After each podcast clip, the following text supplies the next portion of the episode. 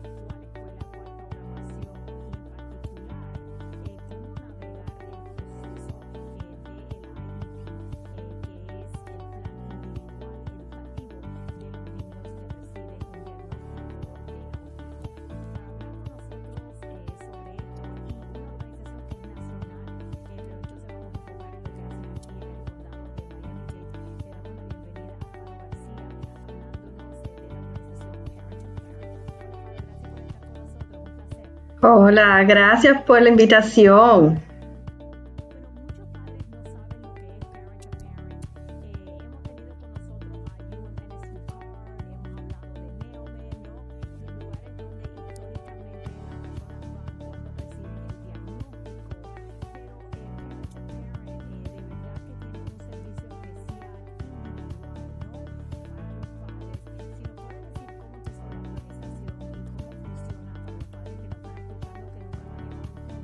Claro que sí, con gusto.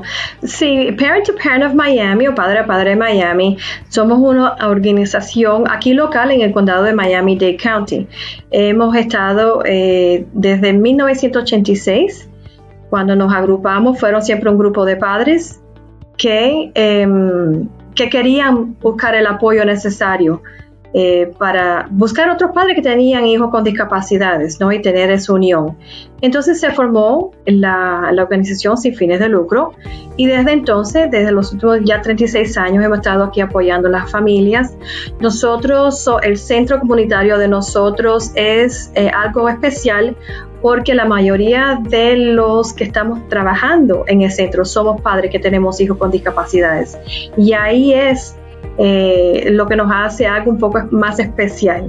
Entonces, eh, estamos disponibles para los padres eh, que tienen hijos con discapacidades o que teman que hay algún tipo de problema. Entonces lo ubicamos, lo ayudamos, dónde ir los recursos de la comunidad, cómo son los procesos que tienen que hacer, cuáles son las documentaciones que necesitan y lo ayudamos en ese proceso porque sabemos como padre que es algo que es un poco difícil, el componente em, emocional es algo que también es muy importante, es muy difícil saber y oír que el hijo de nosotros tenga una discapacidad. Entonces, ahí es donde nosotros empezamos, ayudamos como que pasen al próximo paso, ayudamos como que, como le dicen, embrace, ayudar de saber que va a haber un porvenir, va a haber un mañana, ayudarlo a llegar a ese próximo paso. Entonces queremos darle ese apoyo, esa ayuda que necesitan. Por eso estamos siempre disponibles.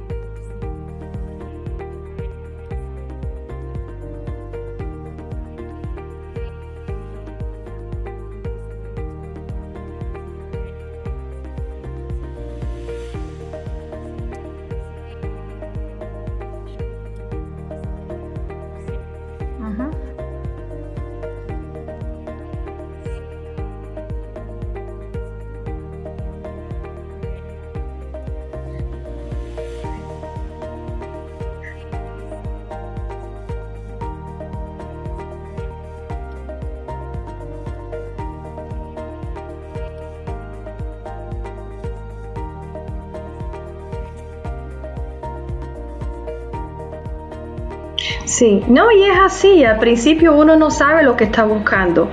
Por eso es bueno poder tener em, un centro donde pueda llamar a otras personas que te puedan ayudar y ubicar con esas necesidades, porque al principio, ¿quién sabe lo que es lidiar en el área de, de discapacidad? Nadie sabe, nadie sabe lo que es educación especial. Y es verdad, lo que pasa es que al principio cuando no se sabe en sí lo que está pasando y tenemos que empezar el proceso, siempre por lo menos aquí en el condado de Miami-Dade, uno tiene que empezar con lo que viene siendo la escuela que le toque eh, de su vecindario, ¿no? El, el homeschool. Entonces es una forma de empezar porque ahí a través de la educación pública, la escuela pública es donde tiene los recursos para la educación especial a través de la, ley IDEA, ¿no? Y entonces ahí es donde tiene que empezar, pero ese es el principio. Tiene que empezar llegando a la escuela, em, matriculando al muchacho y entonces al niño, entonces eh, pidiendo por una evaluación. Y eso comienza una serie de, em, de citas, de reuniones entonces, primero es que le hacen la evaluación, después con esa evaluación no es que diagnostican, sino que eh, ven que el niño, el estudiante, eh, hay necesidad para educación especial. Entonces, después de eso, se reúnen y hacen, como había dicho, el, el plan educativo individual. Entonces, ese plan individual es específico para ese estudiante se busca entonces lo que viene siendo los recursos, ¿verdad? los apoyos, las necesidades para ese estudiante que pueda acudir bien a su educación. Y entonces con eso se busque, se hace ese plan, se arme el plan en un equipo de maestro, el padre que tiene que ser mucho, es muy importante para poder dar también sus ideas, como ver lo que hace el niño en la casa, y eh, las maestras especiales. Entonces todo el mundo hace ese plan, pone las metas, las necesidades. Después que todo eso está en lugar, se busca la mejor eh, aula, ¿verdad? La mejor ubicación para ese estudiante. Y ahí se empieza. Lo que pasa es que muchas veces sí, la escuela que queda más cerca puede ser que hasta puede ser la escuela de que le toque al padre, a la familia, puede ser que no tenga el aula necesaria para ese estudiante. Entonces se va buscando dónde es que mejor se puede ubicar ese estudiante. Y también ahora aquí en la Florida los padres tienen la, la oportunidad de poder decir, bueno, en este programa no le ha ido bien a mi hijo o mi hija, yo quiero buscar, y entonces pueden buscar otra escuela o pública o privada que le venga mejor. Correcto, correcto. Y entonces, sí. Sí.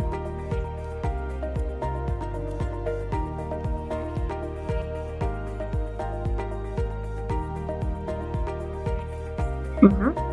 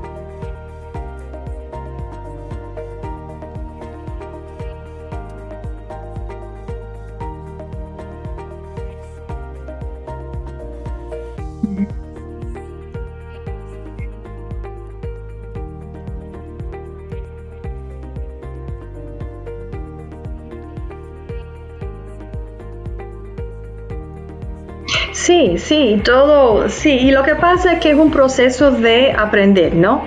Al principio uno siempre está tan perdido y lo que primero decimos a los padres es que que no se preocupen también, porque si en el IP no ponen todo lo necesario, eso se puede cambiar, porque a veces tenemos ese cargo de que, oh, no hice lo correcto desde el principio, uno puede pedir otra reunión. Pero es verdad, si cuando el muchacho empieza ya así con intervención temprana, ¿qué pasa? Ya está en el sistema, entonces hace ese, ese programa de transición y entonces ya ayuda, ya tienen seguro que una elegibilidad es donde pueden acudir con los servicios. Entonces hay un seguimiento. Cuando se empieza eh, lo que le dicen child find, ¿verdad? Entonces ya es un poquitico, a veces se atrasa un poquitico más largo el proceso porque em, la realidad es que no hay suficiente a veces em, psicólogos para hacer las evaluaciones necesarias, pero las metas son basadas en lo que necesita ese estudiante aprender para ese año escolar. Y se basa en lo que tienen ya de, lo que tienen ese estudiante, lo que sabe y lo que necesita lograr. Entonces, claro, ¿qué pasa? Muchas veces los estudiantes con discapacidades, claro, tienen un, em, un atraso en su aprendizaje y no van a estar muchas veces en el mismo nivel donde debe estar un nivel escolar. Entonces a veces empieza, por ejemplo, el kinder de primer grado, pero puede ser que no estén a la par con un estudiante eh, de clases regulares. Entonces las metas son, tiene que ser algo que tú puedes medir, que lo puedes evaluar, tiene que ser muy específica para poder entonces lograr qué es lo que se va a lograr este año escolar para ese estudiante. Pero para eso muchas veces como padre la parte de uno, es porque uno no es el experto en educación. La parte de uno es decir, bueno, lo que yo veo en mi hijo es que le falta aquí y aquí y aquí. Entonces, debe ser el equipo educacional que ayuda con la parte del padre a llegar a esas metas. Porque claro, uno no sabe las metas, eso es verdad. Y a través del año uno si lo conoce, le empieza a conocer mejor cómo es el ritmo, lo que están haciendo. Y no deben ser metas que son generalizadas, sino para ese niño, para ese estudiante en específico, no para el que se ha escrito de aquí a cientos otros.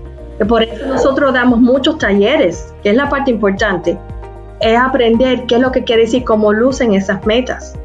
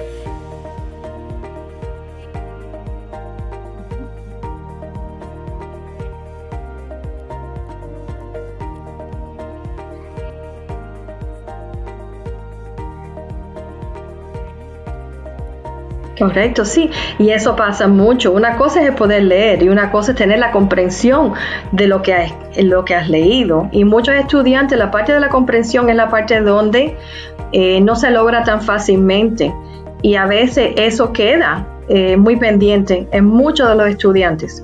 Esa parte sí queda muy difícil a veces porque a veces son temas que no hay cosas concretas Así que esa es la parte donde lo importante es decir, ok, mi hijo sabe poder eh, unir letras, hacer las palabras y leer.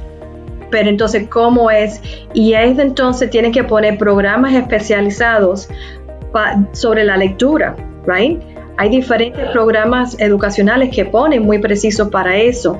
Entonces, a través del poco a poco, se va, eh, porque todo tiene que ser eh, partido en diferentes segmentos. Uno no va de 0 a 100, tienes que ir poquitico, entonces unas oraciones pequeñitas que se va poniendo un poco más larga, los conceptos un poquitico más...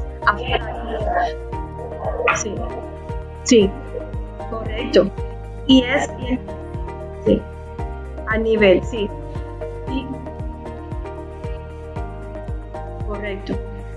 Y entonces, con esos programas, cuando de verdad un programa es bueno para lo de es la lectura específico, por ejemplo, em, se usan que uno, que ellos pueden ver el progreso del estudiante a través del año. Empieza en este, en un nivel al principio del año, y entonces pueden tomar diferentes em, eh, estudios a través del tiempo a ver en ese año escolar cómo ha ido, qué ha sido el crecimiento de ese aprendizaje.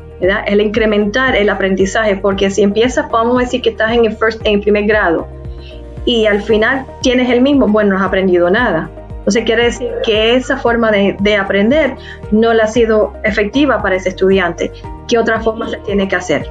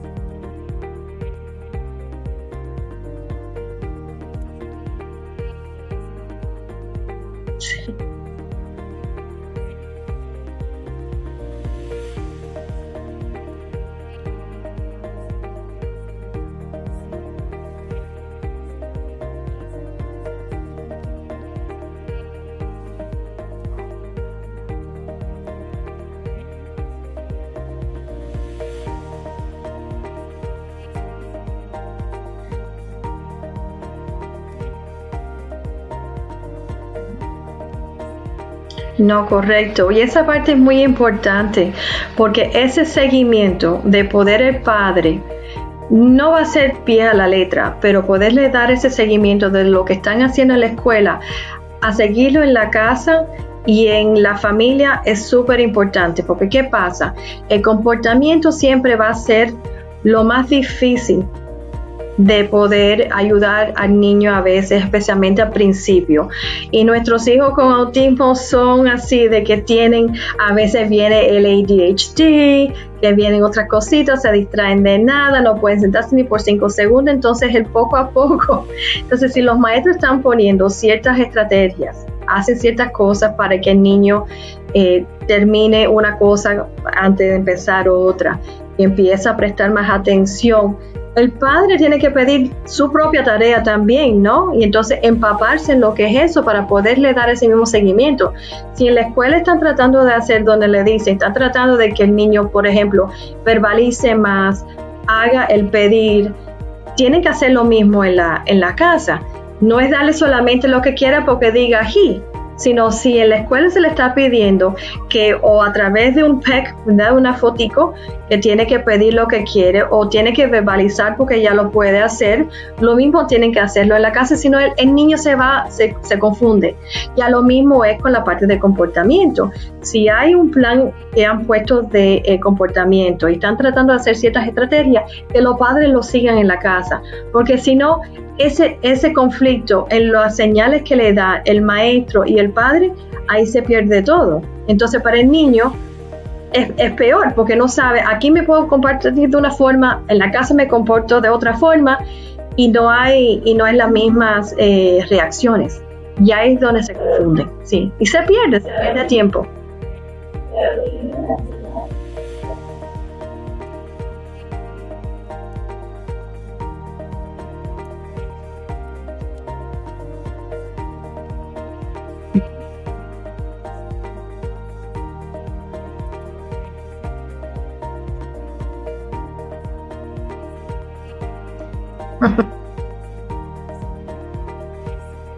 É, não é casa.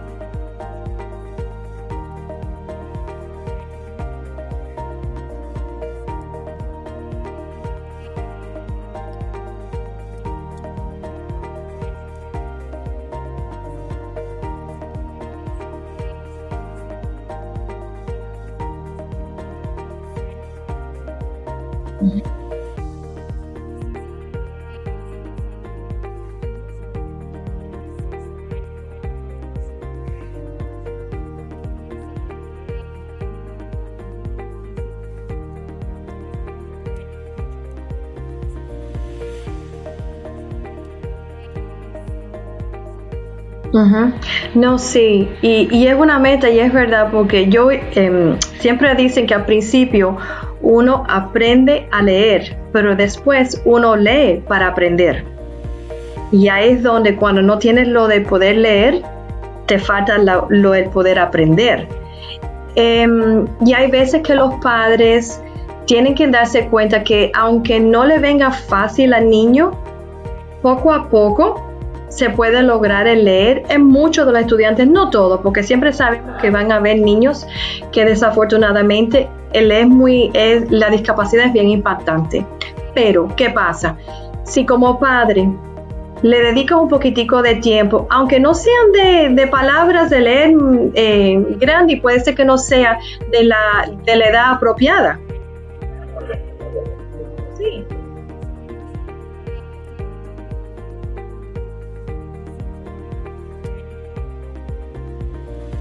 Correcto. Pero sabe leer su poco, sí. sí. Sabe leer, se defiende. Sí, como decimos, se puede defender porque yo, em, si no me equivoco, de las cosas mayormente están escritas a un tercer o cuarto grado de nivel. Quiere decir, si logran llegar a ese nivel, pueden defenderse en el mundo, ¿no? Pueden leer las cosas em, típicas que hay, tiene a su alrededor. Y eso, y eso, claro, le ayuda porque abre mundos, abre mundos. Una persona que no pueda leer es como todo, está muy, está muy limitada.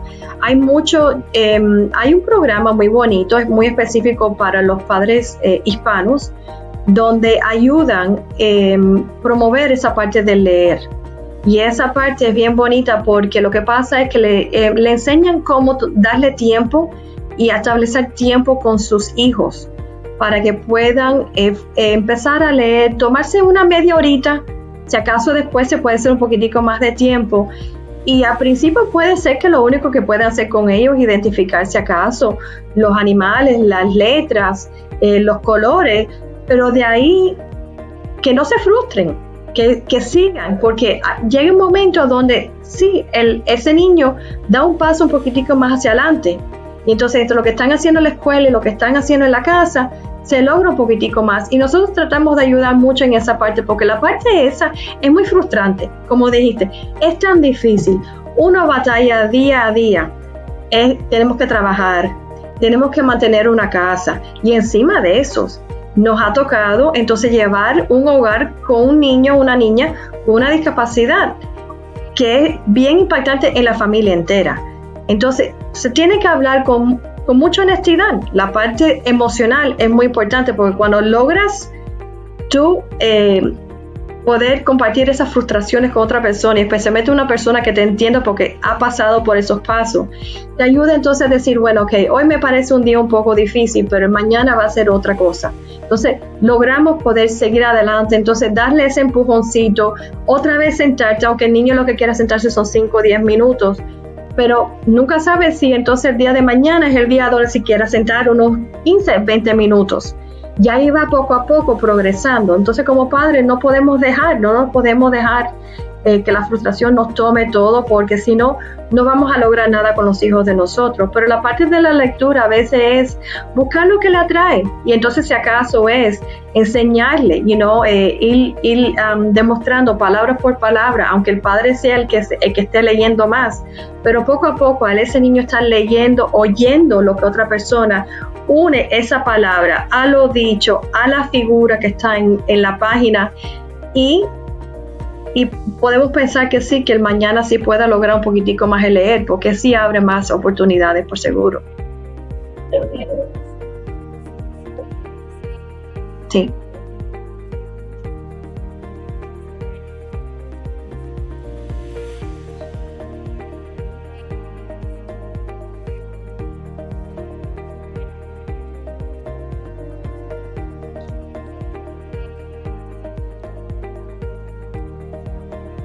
Mm-hmm.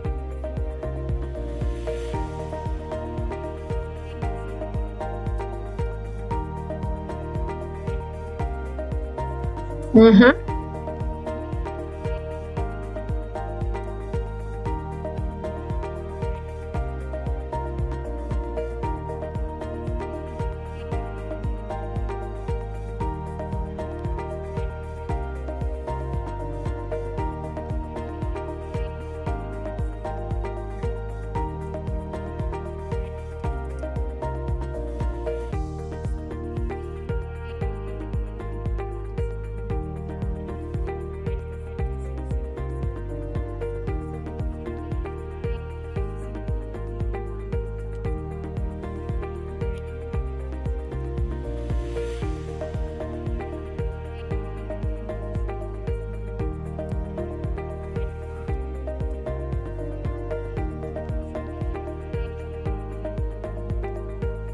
No, y la parte de la discapacidad es, bien eh, cara todo, así que todo es, es, costo grande que muchas de las familias no, tienen los recursos, así que a veces tenemos que ser un poco más em, realistas en lo que estamos buscando.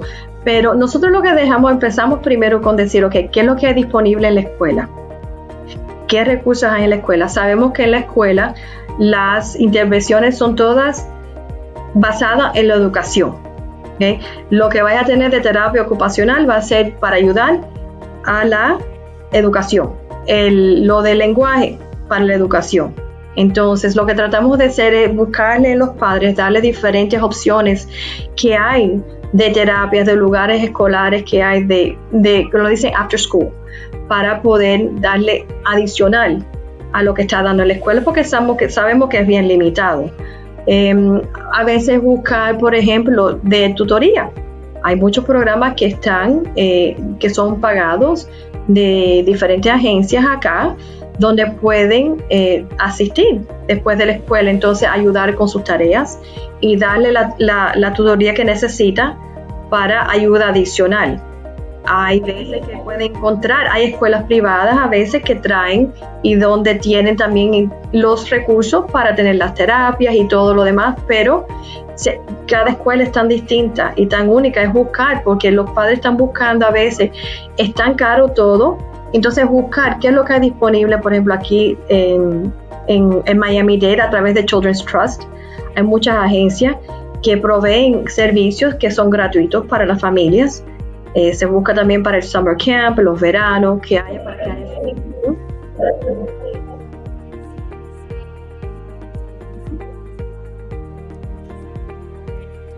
Ajá.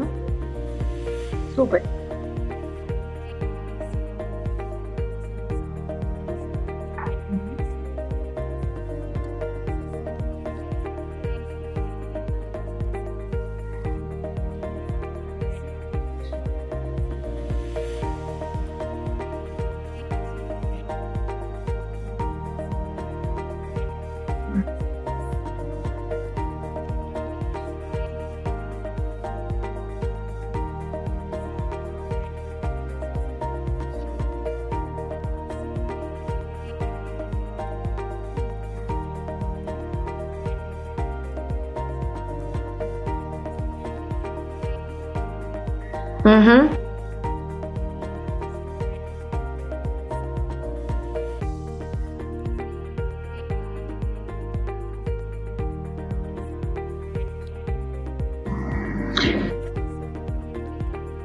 No tienen la opción.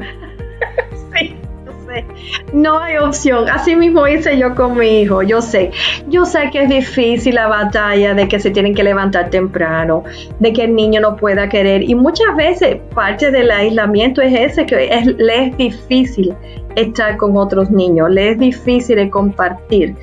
Pero el poder hacerlo poco a poco, se van acostumbrando y después le va a gustar esa es la parte que tienen que los padres darse cuenta. Es como a veces dan tanto para llegar a la escuela y no quieren vestirse y le dan un hard time por la mañana a los padres. Y llegan a la escuela y están felices. Están ahí con los otros estudiantes. Lo mismo va a ser. Las oportunidades lo que dan no solamente en el enseñamiento que se puede aprender más, sí, siempre se puede aprender más, pero ese compartir con otros niños es tan importante el compartir, el seguir eh, otros requisitos en otro lugar, ¿verdad? Entonces ellos aprenden lo que es navegar, lo que se le pide en la escuela, lo que se le pide en la casa, lo que se le pide con otras personas en otros programas. Eso también les ayuda a ellos ser un poquitico más flexibles en su forma de ser, pero lo importante es el poder compartir.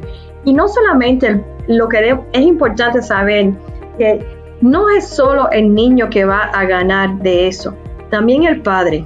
Porque, ¿qué pasa?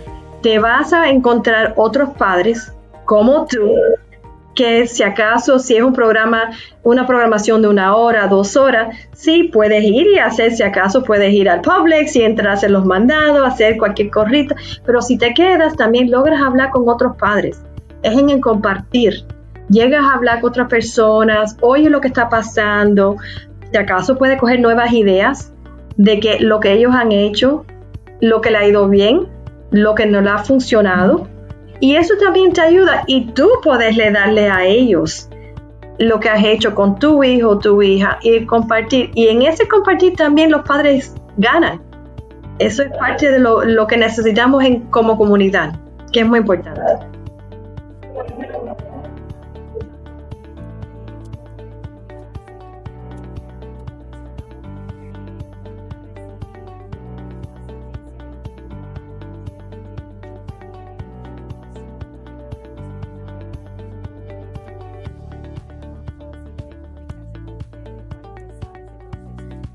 Es bien fácil, pueden llamar a la oficina, el teléfono es el 305-271-9797 y nosotros le tomamos sus datos, todo el mundo en la oficina habla inglés y español, así que le podemos ayudar en español si es más, fácil. A la vez pueden ir al sitio web de nosotros que es www.ptopmiami.org. Ahí hay mucha información y pueden también inscribirse a través del email info info arroba ptopmiami.org y le podemos ayudar. Es bien facilito, con una llamada empezamos el apoyo que necesitan.